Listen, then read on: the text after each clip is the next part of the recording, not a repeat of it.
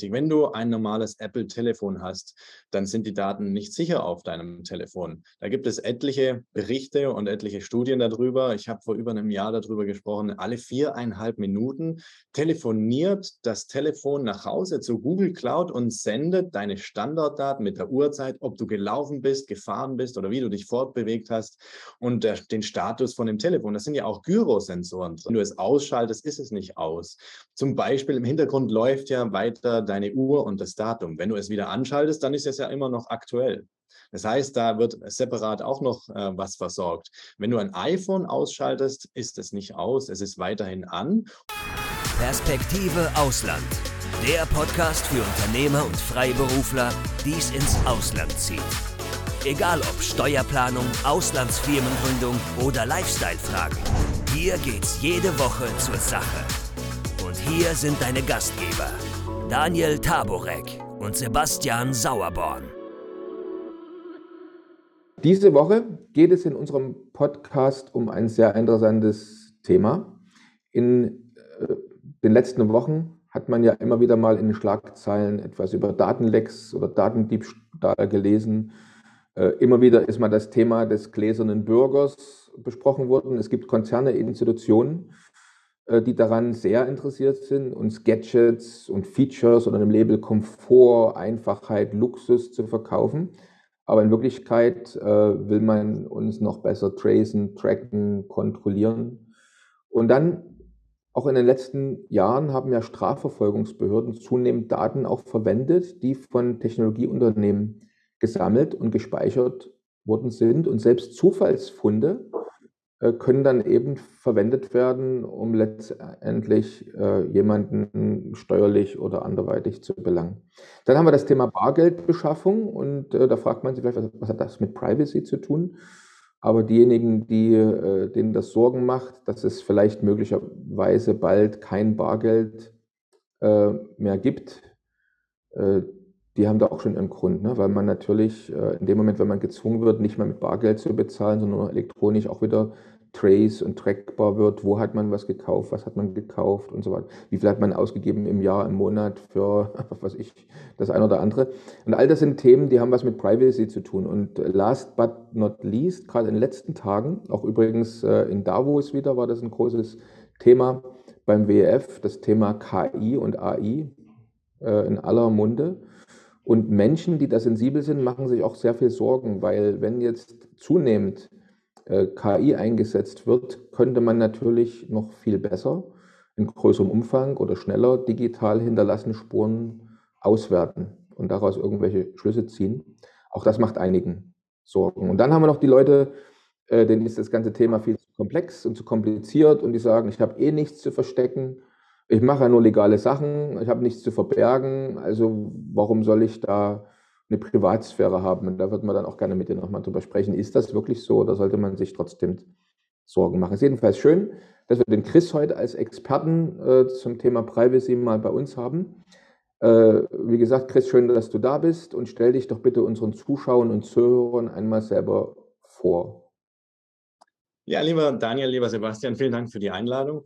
Freut mich sehr, dass wir heute über das Thema sprechen können. Und ich werde oft auch konfrontiert, gerade von uns, von, von Mitgliedern und Kunden, mit eurem Thema, auf was ihr euch spezialisiert habt. Und ich finde wirklich es sehr, sehr wichtig, was ihr macht. Es ist vor allem jetzt, der, was auf uns zukommt, so immer wichtiger. Und ja, ich bin Chris, ich ähm, bin von Privacy World und ich habe in der IT angefangen, vor über 20 Jahren zu arbeiten, knapp 20 Jahre bin Entwickler, Gründer, ja, teilweise auch Pionierentwickler. Ich habe Online-Plattformen ähm, gebaut und vermarktet, ähm, Programme, also zum Beispiel Apps.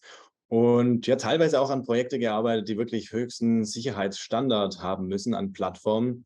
Und vor über zehn Jahren ging das circa los, ähm, wo mir einfach aufgefallen ist, der Trend der Überwachung. Gerade wenn man mit der Entwicklung zu tun hat, dann stellt man einfach fest, man kriegt Bausteine von den Big Tech-Unternehmen und die sollen verwendet werden und was die wirklich dann anrichten, ja, das ist nach und nach halt wirklich dann verheerend und das ist mir damals aufgefallen. Vor allem gerade eben auch die massive Zunahme innerhalb von den letzten drei, vier Jahren. Es ging exponentiell nach oben und ich habe dann einfach angefangen, so vor sieben Jahren circa, für mich selber ähm, einfach die Entwicklung voranzutreiben, dass ich Lösungen habe, weil mir das einfach, ja, Schicht, Schicht um Schacht war da sozusagen. Ähm, das ging einfach nicht mehr, was da gemacht wurde. Und das ist der, äh, der Grundstein oder das Fundament heute, was wir bei Privacy World haben. Das habe ich dann weiterentwickelt. Und da geht es um komplett alles, was in der IT sich bewegt. Telefone, Laptops, Router, alle Geräte, was man sonst auch zu Hause hat. Also ein sehr weitreichendes Feld, aber auch, wie man sich im Netz bewegt oder jetzt, wenn man sich eben einfach in der Gesellschaft bewegt, wenn man verreist und so weiter, auf, man, auf was man da denn so circa achten sollte, um möglichst privat unterwegs zu sein. Ja. Genau. Klasse. Und jetzt würde hier, Sebastian, ich würde den Sebastian an der Stelle gerne mal äh, fragen. Also vielen Dank, Chris, für diese, für diese tolle Zusammenfassung. Aber vom Sebastian würde mich gerne mal interessieren. Sebastian, du sprichst ja viel mit Kunden, mit Mandanten. Und was sind denn bei denen so die Gründe, Bedenken, äh, wenn dort mal das Thema Privacy angesprochen wird? Ja, genau, das ist eine sehr gute äh, Frage, Daniel. Also ich, ich hatte ja vorhin eingangs schon gesagt, dass das eigentlich ein ziemlich facettenreiches Thema ist. Also zum einen natürlich ist jeder besorgt, wenn ich jetzt Google Docs verwende und dann noch Google Chrome und dann noch dieses und jenes. Ähm, welche Daten füttere ich einfach solchen Datenkraken wie zum Beispiel Google oder Facebook oder Amazon? Was ist dann die Konsequenz dessen? Gut, die eine Konsequenz könnte sein, dass ich dann laufend irgendwelche Ads gezeigt bekomme, ähm, was äh, vielleicht nervig ist, ähm, aber sind dann möglicherweise auch noch schwerwiegendere Konsequenzen? Können diese Daten möglicherweise irgendwo landen? Ähm, möglicherweise bei, bei Hackern oder möglicherweise auch bei, äh, bei, bei, staatlichen ähm, ähm, Organisationen. Ähm, das ist sicherlich ein, äh, das ist sicherlich ein Aspekt. Ja, also wie kann eigentlich äh, bestehende Technologie letztlich so verwendet werden, ähm, dass ich nicht überall letztlich hier meine Präferenzen hinterlasse, die dann möglicherweise, was dann möglicherweise gegen mich verwendet werden wird. Und, und dann gibt es natürlich auch andere Punkte, ähm, was natürlich bei uns sehr stark wichtig ist und auch natürlich in, in der Vertretung von Mandanten, dass wir letztlich ähm, natürlich immer dafür plädieren, dass man alles den Steuerbehörden ähm, ähm, offenlegt, dort man es offenlegen muss, dass man steuerehrlich ist, ganz klar. Ähm, aber dazu gehört natürlich, dass man eine gewisse Strategie hat, wie man kommuniziert, was man kommuniziert, was man zu welchem Zeitpunkt kommuniziert. Ja. Also natürlich heißt jetzt äh, ähm, absolute Ehrlichkeit nicht, ähm, alle verfügbaren Informationen einfach jemand so zur Verfügung stellen, der daraus dann möglicherweise die, die falschen Schlüsse zieht, weil er sie nicht versteht oder weil es komplex und vielschichtig ist. Und was, wo dann schlafende Hunde äh, geweckt werden können, äh, die dann wiederum hier ähm, zu negativen Konsequenzen führen. Also das ist sicherlich äh, eine Sache. Also ähm, äh, Schutz vor, ähm, äh, vor staatlichen Maßnahmen, äh, wo, das denn, wo das denn ein Thema ist. Und dann natürlich ganz klar, ähm, Hacker natürlich, ähm, wie kann ich mich da vor allgemein schützen? Wie kann ich meine Daten schützen? Industriespionage ist ja bei vielen ein Punkt, gerade jetzt im Zusammenhang mit China. Ähm, wie kann ich dafür sorgen, äh, dass hier meine Daten nicht in feindliche Hände fallen und mir dann möglicherweise ich dann betrogen werde, bestohlen werde und so weiter. Also das sind, glaube ich, so die drei Dimensionen. Klasse. Ja, Super. das sind alles sehr wichtige Bausteine und äh, definitiv auch was du angesprochen hast mit Google, wo die Daten am Schluss landen. Ähm, ja, Google liest die Daten aus, weiß alles. Wenn du jetzt zum Beispiel dein Google-Konto verwendest, da hast du deine ähm, Telefonnummer meist hinterlegt, die ist gekoppelt mit deinem Pass, weil man muss sich ja auch ähm, verifizieren, in den meisten Ländern zumindest, wenn man eine Telefonnummer haben mag. Das heißt, das ist gekoppelt mit deiner Identität und alle Schritte, die da danach folgen, was du schreibst, welche Dokumente du also ähm, ausfüllst, liegt bei Google und Google hat natürlich auch Backdoors. Das heißt, für die drei Buchstaben Agenturen, die haben da durchaus Zugriff und oft werden diese Daten halt leider auch verkauft. Also gerade Google ist da auch wieder angeklagt inzwischen oder angeklagt worden und musste Strafen, Strafen einfach zahlen, ähm, weil diese weil es einfach praktiziert wird. Ja. Hackerangriffe auch ein wichtiger Punkt, definitiv. Ähm, wir müssen vielleicht und, äh, anfangen zu unterscheiden vielleicht. zwischen der. Ja, gerne. Ja, ja, also ich würde, ähm, ich fand, äh, ich fand das, was der Sebastian zusammengefasst hat, sehr, sehr gut. Äh, ich würde den Chris mal kurz bitten, den, ähm, den Unterschied zwischen Sicherheit und Privacy nochmal ganz klar zu ziehen. Und dann können wir nachher nämlich nochmal über diese zwei Themen äh, auch sprechen, wenn wir uns jetzt mal vielleicht so die, ähm, die Devices angucken, mit denen ich digitale Spuren letztendlich hinter, hinterlasse, weil es geht ja in der Regel immer ums, ums, ums Smartphone zum Beispiel, dann geht es um meinen Computer und dann geht es äh, vielleicht noch um andere Gadgets und Devices. Und überall muss ich vielleicht auf andere Dinge ähm, aufpassen. Also jetzt der Unterschied zwischen Privacy auf der einen Seite und Sicherheit. Also Sicherheit, dass jemand nicht an meine Daten rankommt, ist die eine Sache. Der Sebastian erwähnte da zu Google zum Beispiel, wenn man da seine ganzen wichtigen vertraulichen Dokumente ähm, speichert, ist das sicher? Kommt da jemand ran? Also wie, wie, wie sicher soll ich mich fühlen? Wenn ich zum Beispiel so einen, äh, so einen Online-Dienst benutze, ich sehe schon, du, du lächelst. Ne? Und auf der anderen Seite, ebenfalls, wenn wir nochmal wieder über Google sprechen, äh, ich wohne jetzt hier an der Grenze äh, zur Türkei, wir hatten hier einen Netzausfall und plötzlich war mein, war mein, mein Router mit dem türkischen Netz verbunden und ich wollte mich bei Google einloggen und da sagt Google, Moment mal, wir haben festgestellt, Sie haben innerhalb von so vielen Minuten das Land gewechselt und wollten jetzt mir eine SMS, dass ich mit SMS sozusagen bestätige, dass ich wirklich der Inhaber dieses Google-Kontos bin. Und da wird einem natürlich bewusst, die tresen und trecken, wo ich sitze. So, und letztendlich ja. wird dann letztendlich, letztendlich durch SMS auf meinem Handy wiederum nachvollziehbar, wo war ich, als ich diese E-Mail geschrieben habe oder bekommen habe und so weiter und so fort. Also das ist ein relativ, wie der Sebastian sagte, schon sehr, sehr komplexes Thema. Aber vielleicht kannst du es mal trennen, so wie, wie trennst du das deinen Kunden, deinen Mandanten gegenüber, Privacy und Sicherheit oder kann man das überhaupt nicht trennen? Ja, doch, ist schon trennbar. Wir unterscheiden zwischen Privatsphäre und Cyber Security, ähm, Cybersicherheit. Und vielleicht ist da ein Beispiel, ganz gut, um das zu veranschaulichen. Also wenn ich jetzt zum Beispiel ähm, zum Flughafen gehe oder ähm, ja, der Vorraum von einem Gerichtsgebäude, das sind überall Überwachungskameras. Ähm, äh, Sicherheitskameras werden sie ja auch genannt. Sie werden nicht Privacy-Kameras genannt, sondern Sicherheitskameras. Und was macht, also was macht zum Beispiel auch das Gate, wo ich durchlaufe, der Detektor? Er legt im Prinzip alles offen, was er sieht. Und natürlich können es nur die, die Beamten zum Beispiel einsehen, aber Sicherheitskameras, also ähm, da ist keine Privatsphäre, da bist du nicht geschützt, sondern jeder sieht praktisch alles. Und man sagt, okay, jetzt zum Beispiel beim, beim Flughafen ist zur Sicherheit von allen. Das heißt, ähm, da hast du keine Privatsphäre. Wenn ich jetzt ein anderes Beispiel nehme, Gerichts zum Beispiel, ja auch natürlich, die Sicherheit muss gegeben sein, dass niemand Waffen mitbringt oder, oder irgendwelche Dinge, die halt nicht erlaubt sind und deswegen wird gescannt. Nur die Sicherheit ist wichtig. Ähm, ist in der IT-Welt dann genau gleich. Also ich kann, kann jetzt eine Cybersicherheit haben, aber überhaupt keine Privatsphäre. Zum Beispiel bei Antivirenprogrammen. Da wird ja gesagt, okay, du bist sicher. Ja, und was passiert im Hintergrund? Ähm, wir installieren ein Programm auf unserem Rechner und dieses Programm gleicht mit deren Servern ab. Okay, hast du eine Schadsoftware drauf, es wird analysiert und deine ganzen Daten werden stetig ausgetauscht. Wenn zum Beispiel du auch dann noch Blocker hast, im Browser drin wird auch da einfach möglichst versucht, dass alle, die daran teilnehmen, alle Kunden möglichst gut geschützt sind. Aber du gibst deine Daten gleichzeitig preis. Also der Antivirenhersteller weiß, was du tust oder beziehungsweise weiß, welche Daten von dir kommen. Und er möchte die ja auch filtern. Also er sagt, er möchte sie schützen. Das heißt, Privatsphäre hast du mit einem Antivirenprogramm leider nicht. Gleiches Beispiel auch, wenn es jetzt um Firmen-PCs geht. Da ist auch nicht äh, die Absicht, dass der der Mitarbeiter eine Privatsphäre hat, sondern der, die Firma möchte oftmals überwachen, dass der Mitarbeiter produktiv ist und hat teilweise sogar Programme darauf installiert oder blockiert manche Dinge. Aber es geht nicht darum, dass du privat sein kannst und private Dinge machen kannst. Also ich glaube, anhand von dem wird schon mal deutlich, dass die IT-Sicherheit unabhängig von der Privatsphäre ähm, ja, ein, eingesetzt wird oder dass es einfach so vorherrscht. Privacy ist oder Privatsphäre ist wirklich für jeden Einzelnen, für das Individuum.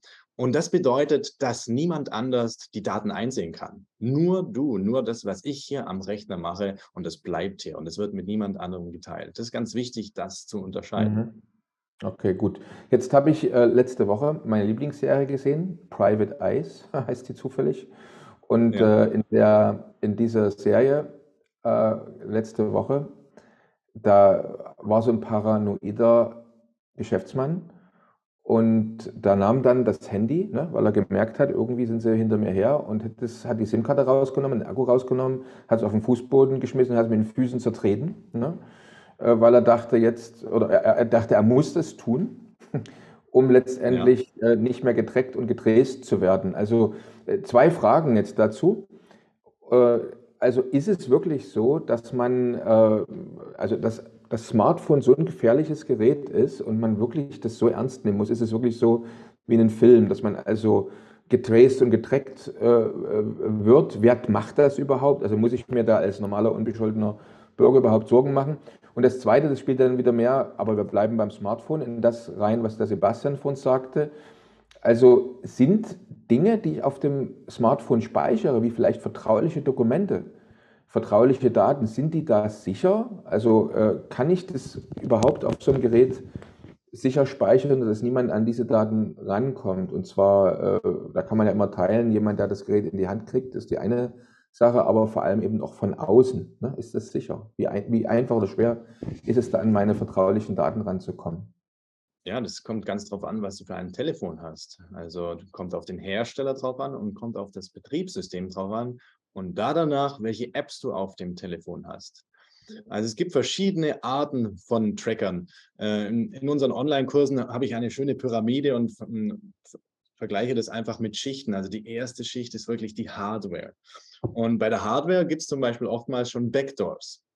Also, ähm, dass einfach wieder die drei Buchstabenagenturen Zugang haben. Kommt natürlich auch darauf an, ob man von Interesse ist, dass wirklich ähm, auf die erste Schicht da jetzt geschaut wird und die Backdoor aktiviert wird. Äh, in der Regel spielt sich alles drüber ab. Also beim Betriebssystem ist zum Beispiel wichtig, wenn du ein normales Apple-Telefon hast, dann sind die Daten nicht sicher auf deinem Telefon. Da gibt es etliche Berichte und etliche Studien darüber. Ich habe vor über einem Jahr darüber gesprochen. Alle viereinhalb Minuten telefoniert das Telefon nach Hause zu Google Cloud und sendet deine Standortdaten mit der Uhrzeit, ob du gelaufen bist, gefahren bist oder wie du dich fortbewegt hast und der, den Status von dem Telefon. Das sind ja auch Gyrosensoren drin. Aber nur, wenn es an ist, oder? Also nicht, wenn es ausgeschaltet ja. ist. Leider auch, wenn es ausgeschaltet ist, weil ähm, es ist im Prinzip ein Trick, ein, ein, ein Zauberertrick, zu sagen, dass das Telefon aus ist. Wenn du es ausschaltest, ist es nicht aus. Zum Beispiel im Hintergrund läuft ja weiter deine Uhr und das Datum. Wenn du es wieder anschaltest, dann ist es ja immer noch aktuell. Das heißt, da wird separat auch noch äh, was versorgt. Wenn du ein iPhone ausschaltest, ist es nicht aus, es ist weiterhin an und sehr interessant auch, wie das mit dem Tracking dann funktioniert. Der letzte Standort wird gespeichert, wo du also das Telefon ausgeschaltet hast. Und dann kann anhand von den Gyrosensordaten, das heißt Beschleunigungssensoren sind es ja, geschaut werden, okay, in welche Richtung hast du dich bewegt, Y, ähm, Z und X-Achse, ähm, wird praktisch dann berechnet, wenn du das Telefon wieder anmachst, wo du rauskommst. Das heißt, es ist ganz klar, da hast du es ausgeschaltet, da hast du es wieder angeschalten. Und also das ist jetzt zum Beispiel ein Punkt der Tracker mit den Gyrosensoren. Dann haben wir aber noch äh, die SIM-Karte, dann haben wir die App selber. Also zum Beispiel SIM-Karte, wenn du eine SIM-Karte drin hast, dann brauche ich nur drei Telefonmasten und kann den Standort des Telefons auf eine halbe Meile genau festlegen, tracken. Das macht zum Beispiel der ähm, Telefondienstleister. Gibt es ja einige, Telekom, O2 und so weiter. Das heißt, Sie wissen, wenn du die SIM-Karte eingelegt hast, wo der Standort von dem Telefon ist. Und der wird ständig aufgezeichnet. Ist einfach in der Historie drin. Ja.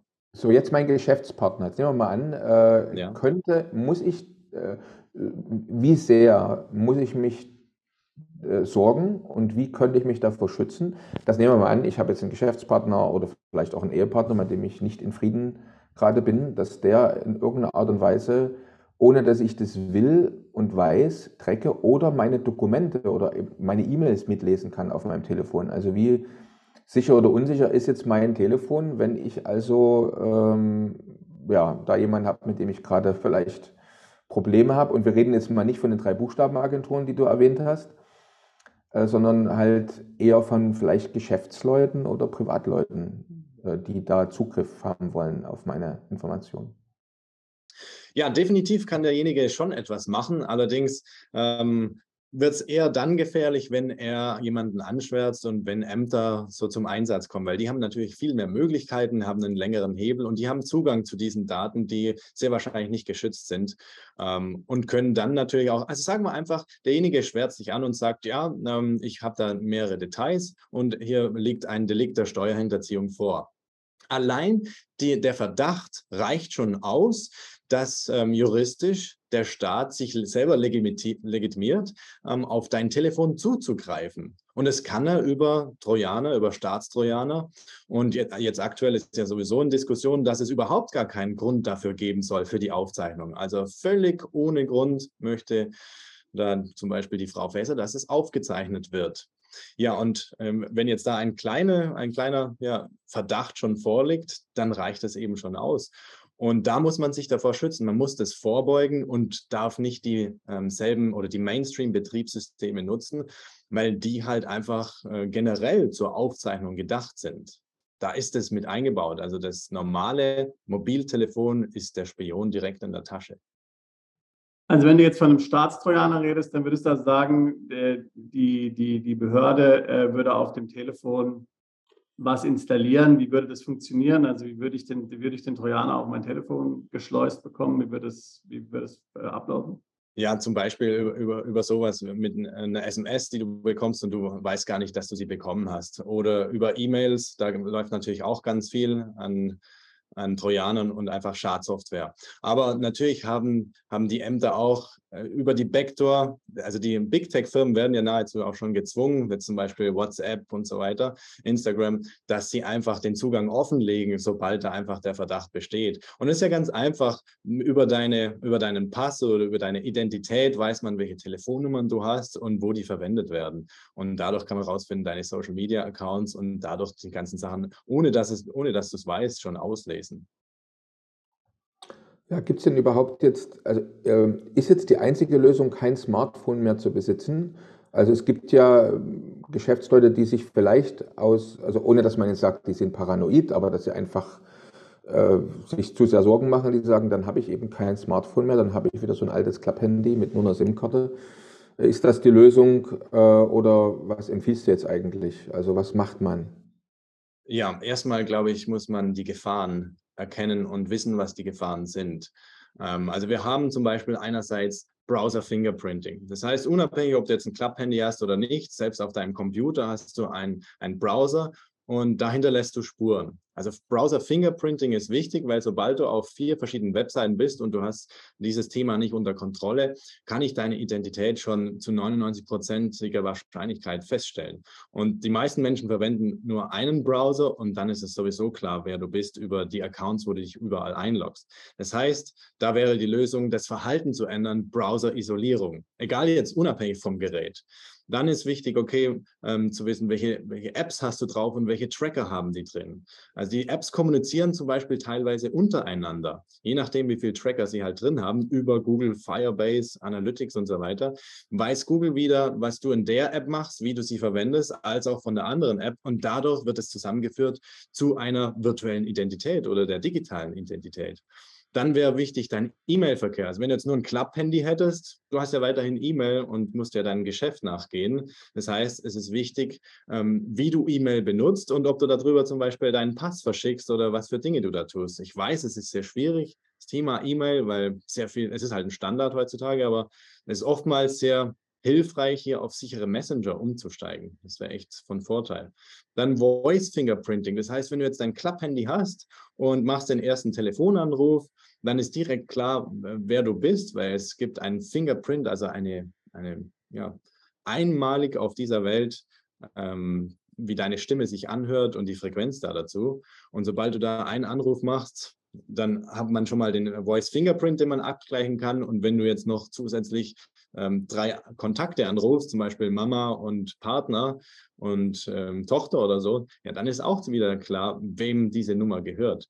Das heißt, es geht schon um das Verhalten. Es reicht nicht nur aus, jetzt zum Klapphandy umzusteigen. Es könnte für manche Menschen hilfreich sein, aber es ist halt nicht praktikabel, weil wir brauchen ja auch viel Anschluss zu dieser IT. Also wenn du jetzt ein Geschäft hast, dann musst du ja auch mit den Kunden kommunizieren können und musst Anrufe entgegennehmen können. Das heißt, das ist leider nicht die Lösung. Das ist nicht praktikabel, auch wenn es vielleicht für manche besser wäre. Ja, das heißt, wir müssen schauen, dass wir auf sichere Telefone umsteigen. Wir brauchen bessere Betriebssysteme und alternative Apps, die einfach dieses Tracking nicht mehr zulassen. Und das funktioniert. Das ist im Grunde gar nicht so viel Aufwand, wie sich viele das vorstellen. Es ist einfach nur einmal umgestellt und dann fährt der Zug halt einfach auf der Privacy-Schiene. Ja. Da gibt es auch noch weitere Geo-Tracking zum Beispiel mit der SIM-Karte. Ähm, dann gibt es Wi-Fi und Bluetooth-Scanning. Das würde zum Beispiel, wenn du ein Club-Handy hast, das ähm, ein Wi-Fi-Modul drin hat, das haben sehr viele zum Beispiel, na, dann bist du auch nicht mehr geschützt, weil ähm, das Telefon sendet Signale klar, okay, diese MAC-Adresse war jetzt in, in der Gegenwart von diesem Router und genauso funktioniert mit funktioniert das mit uh, Bluetooth auch. Bluetooth also unter den Geräten. Das heißt, hat jemand ein Apple-Gerät und ich habe jetzt ein nicht geschütztes, kein Privacy Club-Handy, ja, dann weiß trotzdem wieder ähm, Apple, wo ich bin mit diesem Club-Handy. Mhm. Also es ist ziemlich einfach.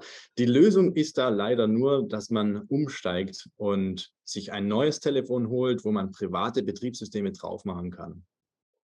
Und das sind dann immer irgendwie, das sind dann immer Android-basierte Betriebssysteme oder was ist das? Ja, es gibt Android-basierte, es gibt Linux-basierte. Ähm, wir arbeiten mit Android-basierte, weil halt Android im Grunde, also Free Open Source heißt, ich sag mal, der Baukasten. Ähm, der kommt auch von Google. Das ist sehr lustig, weil wir verwenden eigentlich Google gegen sich selber. Ähm, aber das, das herrscht halt vor, das ist möglich. Und diese Software können wir komplett einsehen. Das Problem beim iPhone und beim normalen Google Android ist halt einfach, das ist eine Blackbox. Ich sehe nicht, was da drin passiert. Ich kann anhand von den Leaks dann schon sehen, okay, da wird, werden diese Details gelegt, aber da passiert auch noch viel mehr, was wir halt doch nicht sehen können. Ja. Halt ich habe jetzt hier gerade mal, ähm, ich habe jetzt gerade mal hier einen Artikel aufgemacht ähm, äh, von der Website äh, netzpolitik.org ähm, wo es ja vielfach um solche Themen geht. Ähm, und ähm, da ist diese Statistik hier zum Jahr 2020, äh, wo es also tatsächlich bestätigt wird, die Polizei setzt diese Staatstrojaner ein. Äh, und zwar im Jahr 2020 50 Mal insgesamt. 22 Mal war sie erfolgreich damit äh, und konnte die gesamten Daten äh, dieses Gerätes sozusagen dann diese Staatstrojaner dann ähm, auslesen. Ähm, also, wer, also wir wissen natürlich nie, was jetzt offizielles Reporting ist und was dann eher inoffiziell tatsächlich die Zahlen sind. Ähm, bestätigt jedenfalls wird natürlich, dass es tatsächlich gemacht wird. Ähm, die Zahlen, die wir jetzt hier sehen, sind natürlich relativ klein. Also ich meine, da würde man dann natürlich von irgendwelchen Drogenkartellen oder Menschenhändlern oder sowas ausgehen, die hier entsprechend dann hier dann ausge, ähm, äh, ausgehoben werden sollen. Ähm, wären jetzt zum Beispiel die, äh, die Telefone hier äh, oder die Lösung, die, die Kombi-Hardware-Software, von denen du sprichst, wäre die sicher, ähm, äh, um sich hier vor solchen Maßnahmen zu schützen?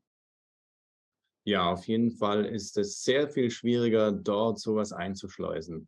Ja, klar, das ist sehr, stimmt dazu. Sehr viel schwieriger, man kann natürlich nie hundertprozentig kann garantieren. Genau, in der, ja alles in der IT kann gehackt werden am Schluss. Ja. Aber es ist die halt Frage halt die Frage, wie hoch ist der Aufwand? Ja, wie hoch ist der Aufwand? Genau, und wie hoch ist das Interesse? Also, wenn du jetzt auswanderst und du machst alles ordentlich und von dem ist jetzt einfach auszugehen und du hast diese Systeme, dann bist du da ziemlich gut unterwegs. Wenn du jetzt allerdings etwas tust, was halt, ich sage jetzt einfach mal, der Obrigkeit nicht gefällt, dann hast du natürlich auch da Probleme. Und sehr wahrscheinlich gar nicht mal über die IT, sondern über menschliche Fehler, die dann passieren. Also sie schützen natürlich nicht ähm, vor Dingen, die halt einfach gar nichts mit der IT zu tun haben.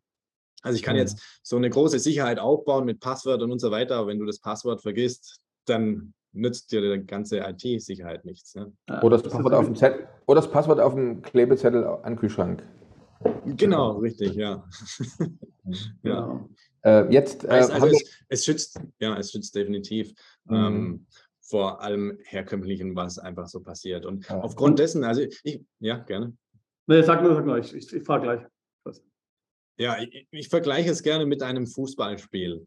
Ähm, auf der einen Seite sind jetzt zum Beispiel gerade eure Klienten ähm, die Auswanderer, teilweise Auswanderer oder Unternehmensgründer im Ausland. Und auf der anderen Seite ähm, sind die Hoheitsgebiete, die Ämter, der Staat selber. Und es ist ein Spiel. Natürlich möchte jeder das Spiel irgendwie gewinnen. Und generell kann man natürlich sagen, ja, wir gehen davon aus, dass es ehrlich ist, aber es ist halt leider ein unfaires Spiel, weil die andere Seite halt doch ähm, teilweise Dinge tut, die nicht so fair sind. Ja. Und deswegen muss auf der einen Seite, auf der anderen Seite wiederum derjenige, der auswandert, sich ja, schützen und aufmunitionieren im Grunde, um einfach, wie du schon am Anfang gesagt hast, nicht unnötig in eine ja, eine, eine Situation zu laufen, die dann unangenehm ist oder wo einfach schlafende Hunde geweckt werden, wie du es gesagt hast, die am Schluss dann wieder einschlafen, aber du hast halt einfach damit ähm, Zeit verschleudern müssen. Ja. Ja, und ich glaube, ich glaube auch ehrlich gesagt, den meisten geht es jetzt gar nicht darum, was sie jetzt heute tun. Ich glaube also, äh, ich meine, wenn jemand mein Telefon oder was finden würde, das wäre äh, stinklangweilig und äh, da wäre es nichts zu finden, das wird bei den meisten genauso sein. Aber die Sache ist ja die, dass wir ja in einer Zeit leben, äh, und das hatten wir während Corona gesehen und allem Möglichen, wo sich die Dinge doch relativ schnell entwickeln. Ja? Und wir wissen ja nicht, ähm, heute mag diese Datennutzung und, und Staatstrojaner vorbehalten sein für irgendwelche schwerkriminellen Menschenhändler, Drogenhändler und jeder stimmt zu, dass man bei denen ja auf jeden Fall die Telefone abhören soll, ja. Aber wer weiß, was in der Zukunft kommt, ja. Ich meine, in der Zukunft wird möglicherweise irgendwann mal die, die Steuerlast geknüpft an die, oder die Steuerpflicht geknüpft an die Staatsbürgerschaft, ja. Und wenn ich dann schon letztlich hier äh, Tür und Tor hier auf meinem Handy geöffnet habe, ähm, dann ist es vielleicht möglicherweise schon zu spät. Ja? Also ich glaube nicht, dass es ehrlich gesagt den meisten unserer Mandanten darum geht, dass sie irgendwas machen, was jetzt nicht äh, äh heute ähm, äh, äh, rechtlich in Ordnung wäre, aber eher so um die Sorge, wo entwickelt sich eigentlich dieser ganze Überwachungsstaat noch hin? Was heute in Ordnung ist, wird vielleicht morgen nicht mehr in Ordnung sein. Und was passiert, wenn ich mich nicht schütze? Ja, also es geht eher um dieses Richtig, ja. Problem, was so ein bisschen theoretisch, hypothetisch ist. Ja, aber jeder, der einigermaßen intelligent ist, wird ja absehen können, ähm, dass solche Dinge möglicherweise recht schnell ähm, aktuell werden können. Wenn man nur daran denkt, dass der Staat vielleicht sehr viel Geld braucht äh, und dass ihm sowieso ein Dorn im Auge ist, dass viele, äh, sage ich jetzt mal, besser verdienende ins Ausland gehen. Vielleicht wird es irgendwann mal zur Straftat gemacht, sage ich mal so. Ja. Und, aber dann ist es schon zu spät. Also das heißt, ich muss mich im Grunde schon davor die Maßnahmen ergreifen wie du ja schon gesagt hast, erfordert auch ein gewisses Umdenken im eigenen Verhalten. Also das heißt, ich muss da, mich da jetzt äh, einüben, ich muss das jetzt trainieren, ich muss mich selbst umstellen, äh, damit es, falls es mal irgendwann Thema wird, schon alles reibungslos läuft. Ja, wenn ich damit erst dann anfange, ist sowieso zu spät. Ja, absolut.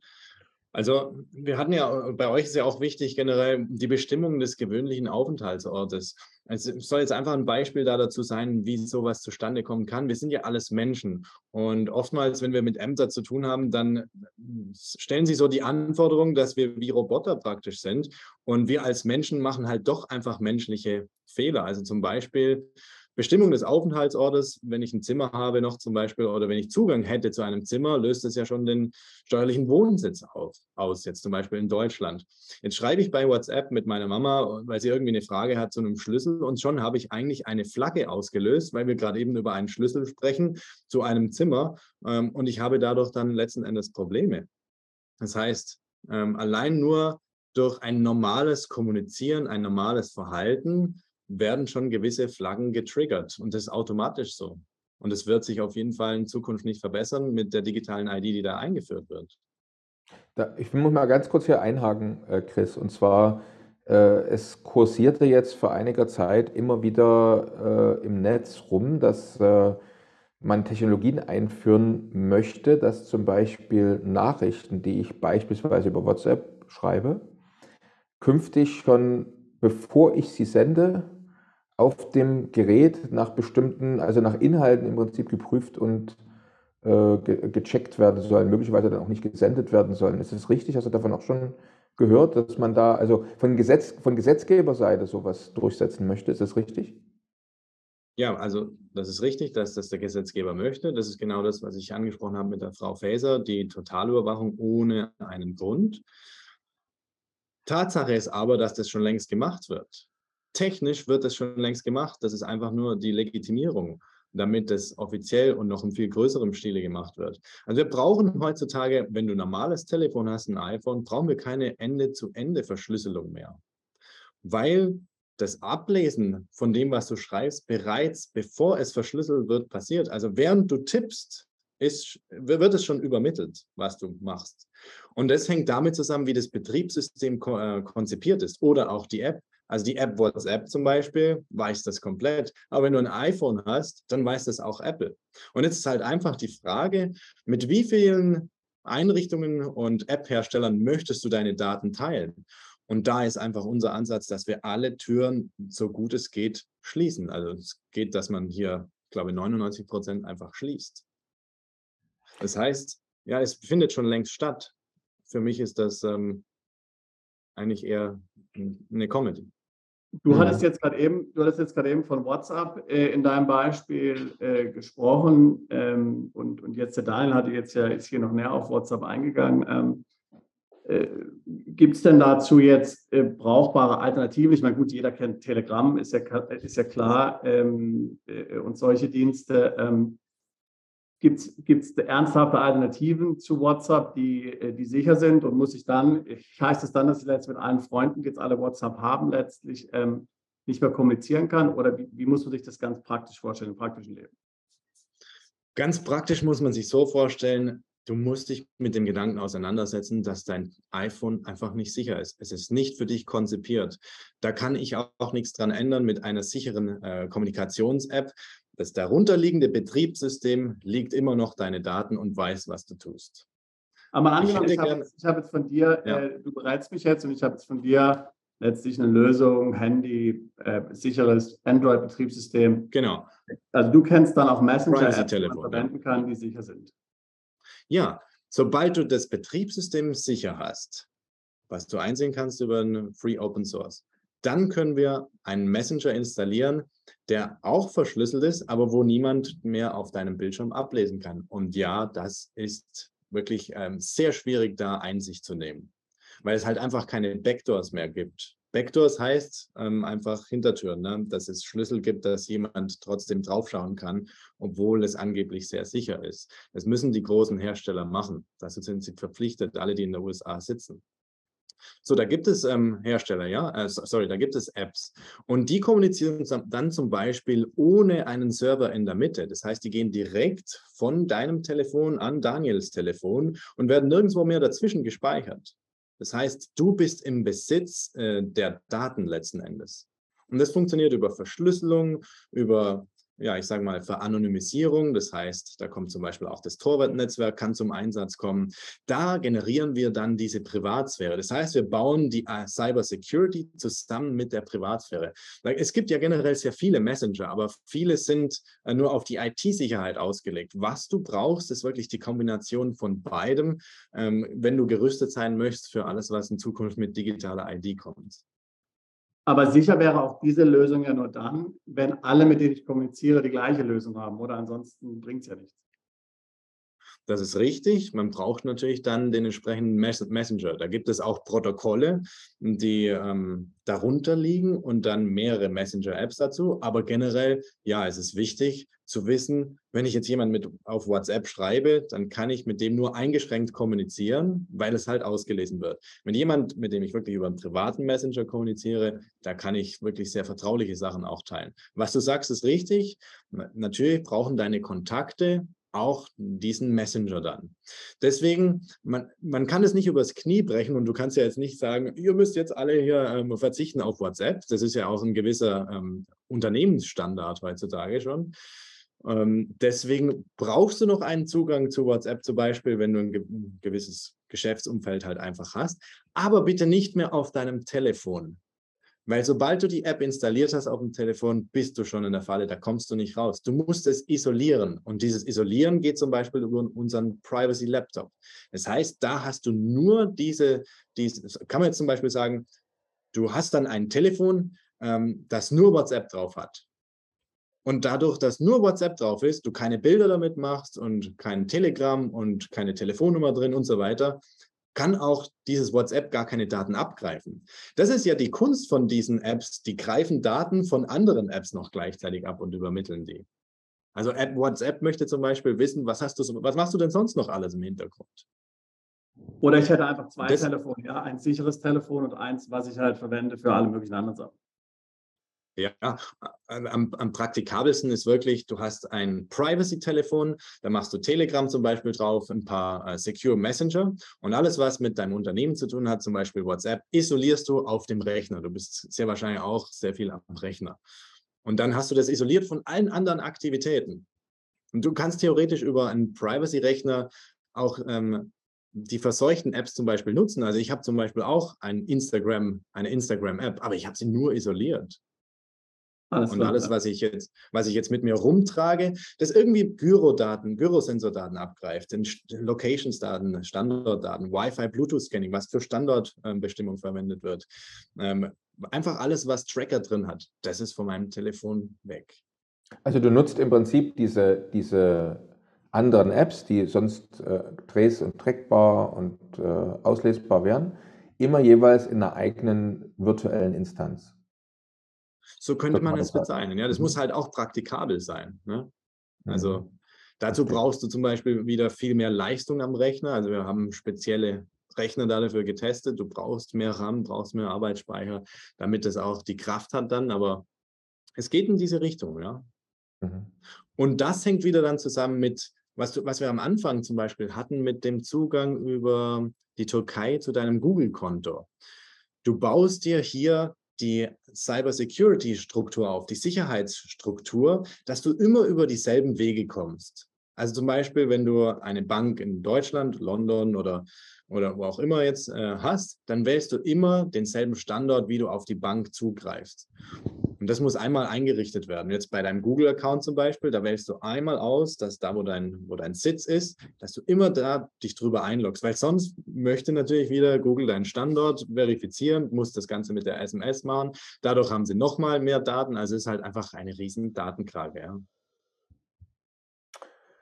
Verstehe, macht äh, soweit Sinn. Und ähm,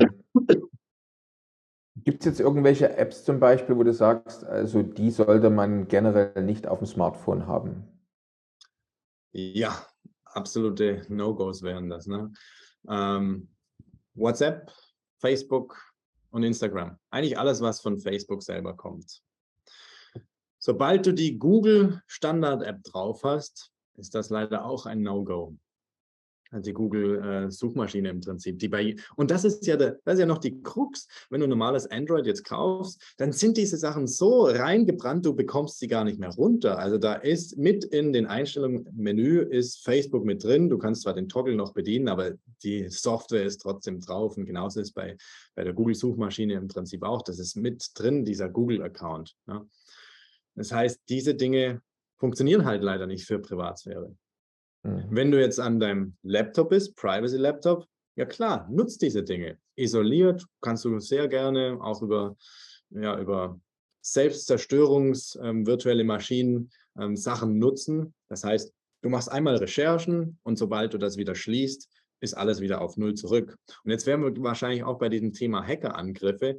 Wir fahren da einfach einen paranoiden Ansatz. Sobald wir im Internet unterwegs sind und eine Seite aufrufen, ist für mich schon klar, der Rechner ist infiziert. Es einfach ist im Internet, dass Tracker auf den Internetseiten verbaut sind. Zum Beispiel der, der Like-Button, der Facebook-Like-Button, der Google-Like-Button. Im Prinzip, was diese Dinge sind, da ist eine Software mit eingebaut, die alles andere, alles andere von deinen Aktivitäten tracken. Und das wird über den einzelnen Like-Button übermittelt. Da sind wir wieder beim Thema Browser Fingerprinting. Ähm, wo einfach diese Brotkrümel, die du hinterlässt, im Internet zusammengefasst werden und übermittelt werden.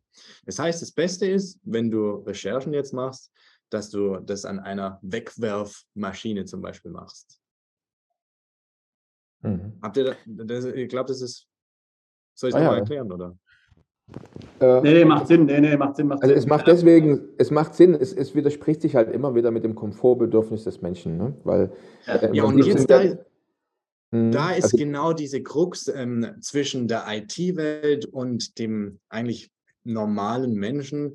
Ähm, die meisten ITler schlagen nicht diese Brücke, dass es zugänglich ist für, für uns. Also ich bezeichne mich auch als normalen User. Ich kann nicht jedes Mal, wenn ich jetzt zum Beispiel ein Zoom-Meeting hier mache, kann ich ja nicht angehen und, und hier programmieren. Das funktioniert nicht. Das heißt, es muss eingerichtet sein und praktikabel sein. Und genau darauf haben wir uns spezialisiert, dass diese Infrastrukturen oder diese Lösungen einfach zugänglich werden. Mhm. Jetzt haben wir ja, jetzt haben wir ja bisher geredet, sage ich jetzt mal, von, von Software, die irgendwas aufzeichnet und es dann irgendwo abspeichert, was dann von außen von irgendjemand zugänglich sein kann. Ähm, wie ist denn das jetzt jemand, äh, wie ist denn das jetzt, äh, du hattest jetzt ja von diversen Devices gesprochen, zum einen ein sicheres Handy. Ähm, aber wie ist es, wenn jetzt zum Beispiel jemand dieses Handy ähm, physikalisch in Besitz hat, weil es mir stiehlt, was weiß ich, Industriespionage oder das Gerät irgendwie in, in die Hände jetzt zum Beispiel ähm, von irgendjemandem, der, der es nicht haben soll. Wie schwierig ist es, wenn ich das Gerät physisch vor mir habe, das dann auszulesen? Dieses sichere Handy, von dem du jetzt gesprochen hast. Also, dass jedes Handy natürlich, äh, jedes andere Handy natürlich dann äh, sehr, also naja, mit, mit, mit dem entsprechenden Aufwand wahrscheinlich dann ähm, auch knackbar ist, ja klar, aber äh, wie ist es mit dem Handy, äh, mit der Lösung, die du anbietest, ähm, ist die davor auch sicher? Ja, generell vielleicht noch zu den normalen Telefonen. In Zukunft beim Reisen wird es zum Beispiel wichtig sein, dass man Zugang zu den Telefonen preisgibt. Also da gibt es einige Länder schon, in Australien war das zum Beispiel schon ein paar Mal der Fall, dass man einfach das Telefon mit PIN öffnen muss und die Inhalte zeigen muss. Ernsthaft? Und ja, ernsthaft. Da gibt es auch schöne Berichte drüber, äh, Erfahrungsberichte, ja. Ähm, jetzt ist halt hier die Schwierigkeit, ähm, dass sie generell die Gerätschaften auch da dazu haben. Selbst wenn du jetzt also das nicht öffnest, dann ist es wirklich was Leichtes mit einem normalen Mainstream-Telefon, wird angeschlossen, macht das Ding automatisch und sie haben direkt Zugriff da dazu. Und jetzt Privacy-Telefon. Es muss einfach im Betriebssystem was hinterlegt sein, was es bei jedem Mal falsch eingeben, also ähm, versuchen, das Passwort zu knacken praktisch, mh, hm, erschwert beim nächsten Mal. Und das ist bei diesem Telefon zum Beispiel anders. Bei diesem Telefon, wenn ich den PIN falsch eingebe oder versuche über an, Anschließen von dieser Software oder von diesem Gerät, was Sie da haben, den PIN zu knacken, dann äh, wird immer die doppelte Zeit addiert. Das heißt, ich komme ziemlich schnell an ein Limit, an das ich, ich und ich muss abwarten und es ist schlichtweg ähm, einfach so schwierig, das Ding zu öffnen. Es gibt auch zum Beispiel Datenträger, die löschen sich zum Beispiel nach zehnmal falsch eingeben selbst. Funktioniert auch bei gewissen USB-Sticks. Aber jetzt in, in, dem Beispiel, was du gesagt hast, ähm, würde ich jetzt ja nicht an die letztlich, dann würde ich da nicht ins Land reinkommen oder was wäre die Konsequenz dessen, wenn ihr dieses Telefon auslesen könnt? Genau, das ist jetzt der nächste Punkt. Was möchtest du geben? Erstmal ist wichtig, dass man sich damit beschäftigt. Ich möchte die Kontrolle über meine Daten haben. Aber das kannst du nicht durchziehen auf Dauer, weil die digitale ID will von dir gefüttert werden. Du musst einfach in der Lage sein, dass du entscheidest, was du der digitalen ID fütterst. Und das funktioniert technisch, dass du das Telefon zum Beispiel öffnest oder den PC öffnest und ihnen das zeigst, was für dich okay ist, was du ihnen zeigst. Du könntest theoretisch hier eine äh, digitale ID wirklich bauen nach Vorbild, nach Akzeptanz, sodass du kein Problem hast. Also ich habe sozusagen zwei Profile auf dem Telefon. Also ich sage ein Profil, was ich jedem zeigen kann, und dann habe ich noch ein zweites Profil mit einem anderen Username oder Passwort einlogge und dann habe ich halt mehr genau, Apps, richtig, äh, ja. die ich habe. Und wenn jetzt einer am Flughafen das sehen will, logge ich mich da ein und da gibt es halt drei, vier, fünf Apps. Da ist von mir aus meine mein, mein äh, wenn das mal wieder notwendig sein sollte, meine Impf-App zum Beispiel drauf, mit, ohne die ich vielleicht jetzt nie einreisen kann, weil ich da irgendwie ein Zertifikat zeigen müsste oder irgendeine, vielleicht gibt es künftig ja die, die ID, das ist auch im Gespräch, dass der Personalausweis zum Beispiel dann auf dem Handy. Richtig, ja. Jetzt ist ja der Traum der Behörden, weil man damit dann natürlich die Bürger gerade dazu bekommt, das Smartphone noch mehr zu äh, verwenden, wieder unter dem unter dem Thema, unter der Überschrift der Einfachheit, des Komforts. Ne? Also sprich, man braucht äh, kein Portemonnaie mehr mit, weil man Personalausweis und Kreditkarte alles schon im Smartphone hat. Und äh, dann könnte man sozusagen eine Ebene haben im, in dem Smartphone, was du anbietest, wo ich diese Apps, die ich dafür brauche, äh, wenn ich einmal habe wir und ansonsten gibt es noch eine zweite, ja, ein zweites Level. Generell bieten wir Online-Kurse an. Mhm. Und da ist, ähm, ist ähm, das Telefon mit dabei als Geschenk, weil es einfach einfacher fällt, den ganzen On Online-Kurs zu, zu absolvieren. Was ich, von was ich jetzt gerade eben gesprochen habe, diese Teilung, die ist bei dem Telefon noch nicht möglich. Da reicht die Kapazität mhm. heutzutage noch nicht aus, das ähm, praktisch umzusetzen. Aber bei den Rechnern reicht es aus. Da haben wir genügend Leistung und Möglichkeiten, das umzusetzen. Da ist es Verstehe. möglich. Ja. Interessant. Also du kannst, es ist ja so, ähm, ja? ja? sag noch, sag noch, Chris. Ja. Ja, es, äh, kannst du so vorstellen, es gibt einen USB-Stick und es gibt ein Programm, das heißt zum Beispiel VeraCrypt. Da kannst du diesen USB-Stick in zwei Teile teilen und es hat, haben dann zwei verschiedene Passwörter.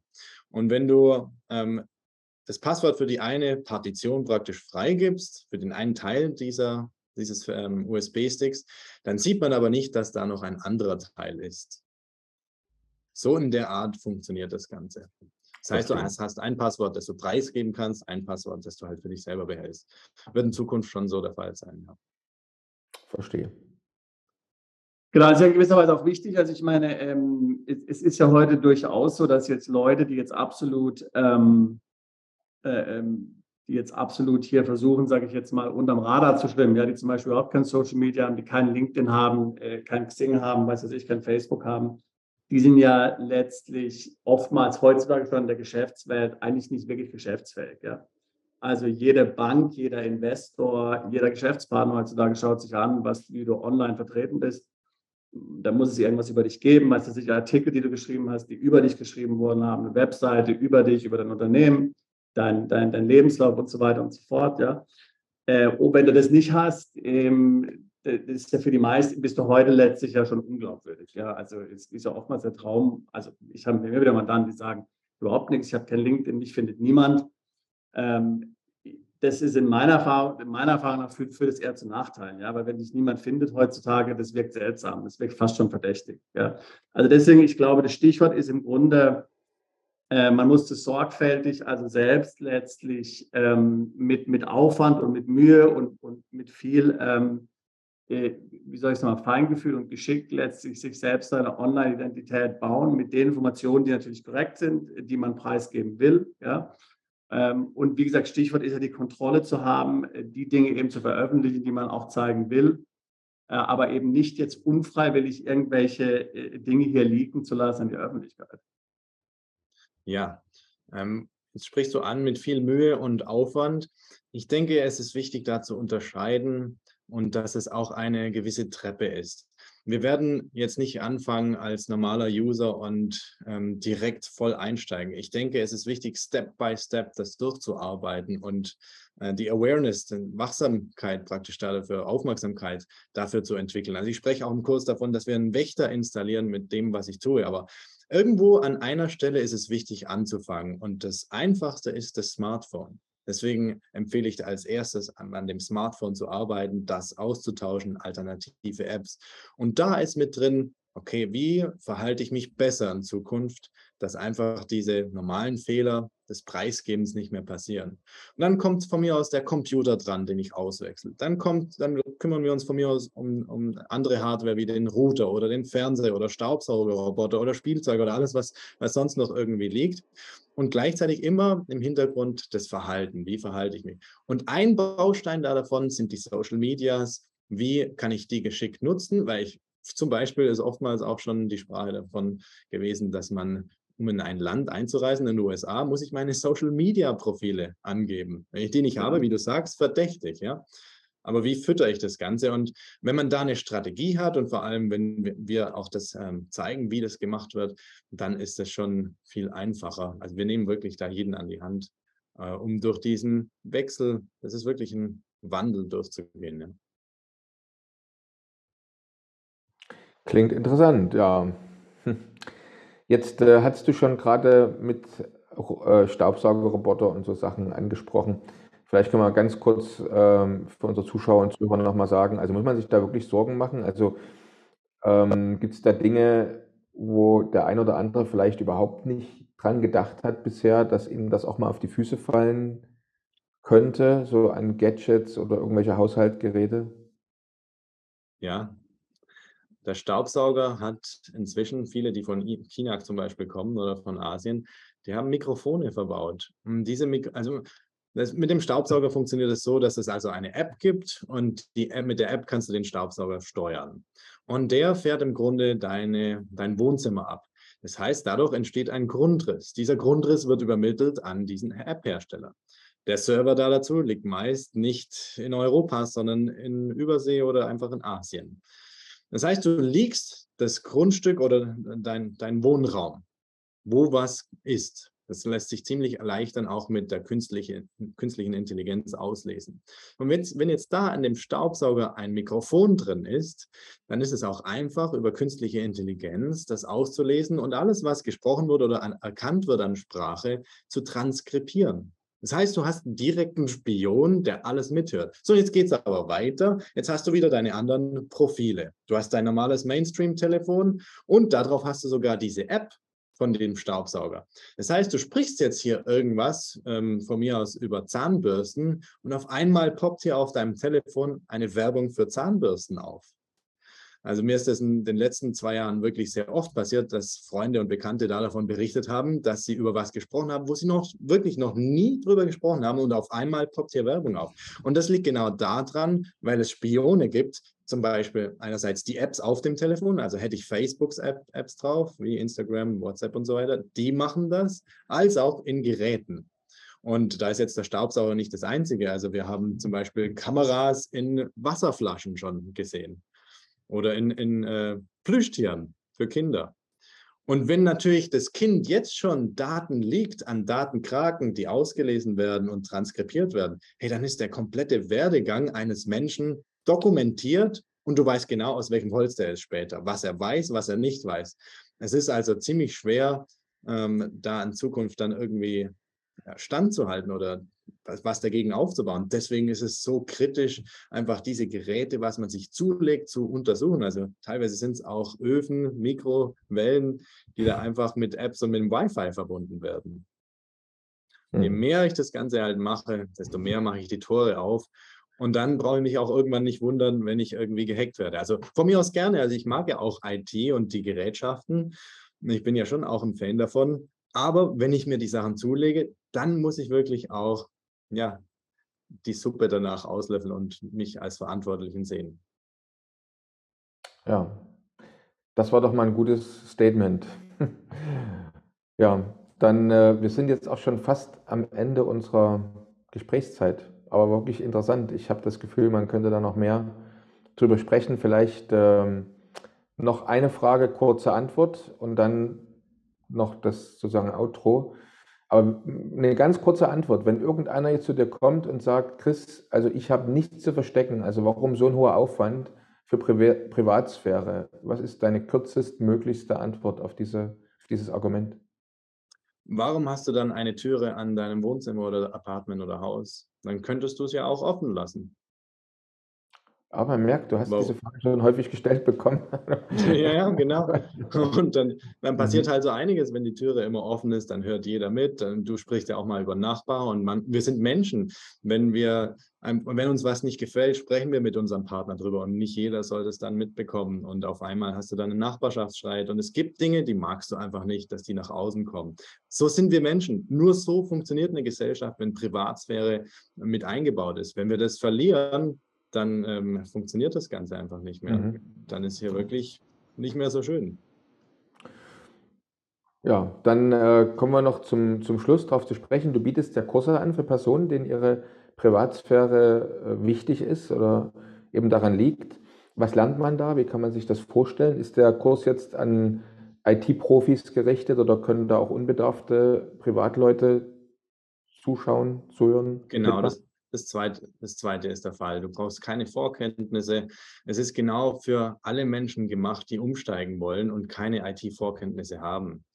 Ähm, wir gehen im Prinzip her und tauschen dein Telefon aus und gehen Stück für Stück durch, dass du verstehst, wie das Telefon funktioniert. Im Grunde ist es nicht anders, wie du jetzt dein Telefon bedienst. Du hast halt nur ein paar andere Apps und das Betriebssystem ähm, ist halt wirklich dafür konzipiert, deine IT und deine Sicherheit und Privatsphäre äh, zu wahren. Und dann gleichzeitig gehen wir her, okay, wie mache ich das in Zukunft, wenn Bargeld zum Beispiel abgeschafft wird? Was gibt es da für Möglichkeiten? Wir holen uns Telefonnummern, eine neue, aber die kann man sich auch anonym besorgen zum Beispiel. Ähm, wir gehen Stück für Stück in dem Kurs einfach darauf ein, wie man sich rüstet und in Zukunft die Privatsphäre auch dann wahren kann. Und also das ist der Transform-Kurs, da geht es um das Telefon und dann haben wir auch den Superior-Kurs, da geht es um den Laptop, den Laptop einzurichten, von dem, was ich gesprochen habe, alles zu isolieren und das praktikabel zu machen, auch im Alltag. Also gerade für Unternehmer, wir haben darüber gesprochen, Hackerangriffe und so weiter, da ist es wichtig, dass die Informationen bei dir bleiben. Okay. Interessant. Ja, du, vielen Dank. Ja. Also, dann blenden wir auf alle Fälle noch ein, wie man dich am besten erreichen kann.